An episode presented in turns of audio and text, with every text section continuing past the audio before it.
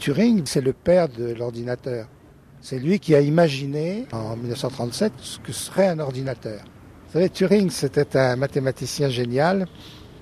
En particulier, nous, nous, nous devons d'être là en train de causer.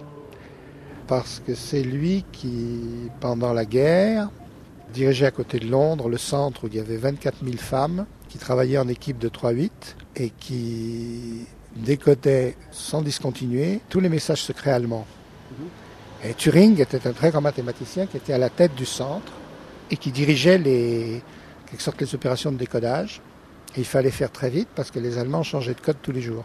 Mais les Anglais, puisque c'était des Anglais qu'il s'agissait, ils avaient une très grande supériorité parce que, avant la guerre, les logiciens polonais, qui étaient les meilleurs logiciens au monde, avaient décrypté le système de cryptage allemand qui était Enigma. Et quand la Pologne a été envahie par les Allemands, les logiciens polonais ont refilé le truc aux mathématiciens anglais, et en particulier à Turing. Et donc il avait des éléments très forts pour décoder le langage secret allemand. Alors c'est Turing, bon, qui a été en quelque sorte un des deux ou trois grands héros de la guerre. C'est quand même grâce à lui que on décodait tous les messages allemands. À la fin, il n'y avait pas un message allemand qui partait sans qu'il soit décodé dans les 2-3 heures. Et donc on pouvait réagir.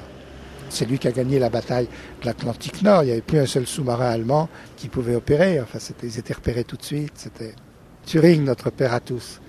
Alors après, bon, il a effectivement euh, participé à la naissance du premier ordinateur qui a jamais existé.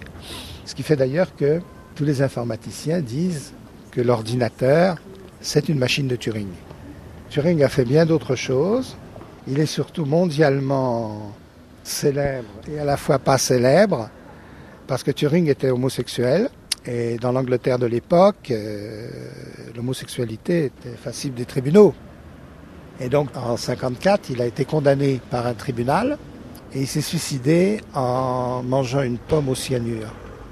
Et je vous signale que un des deux grands systèmes d'ordinateurs mondiaux actuellement s'appelle Apple et que sur Apple, vous avez une pomme qui est croquée. C'est à la fois un hommage énorme à Turing, à la fois c'est sinistre.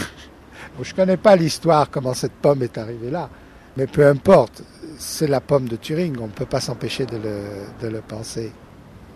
C'est sinistre comme histoire. Je ne sais pas d'ailleurs exactement si ça a été fait à dessein ou si c'est un hasard, ce qui est encore plus sinistre. À mon avis, ça a été fait à dessein, mais bon. Enfin bon, je sais pas, je connais pas les circonstances. Simplement, moi, quand je vois sur un Mac, je vois une pomme euh, croquée.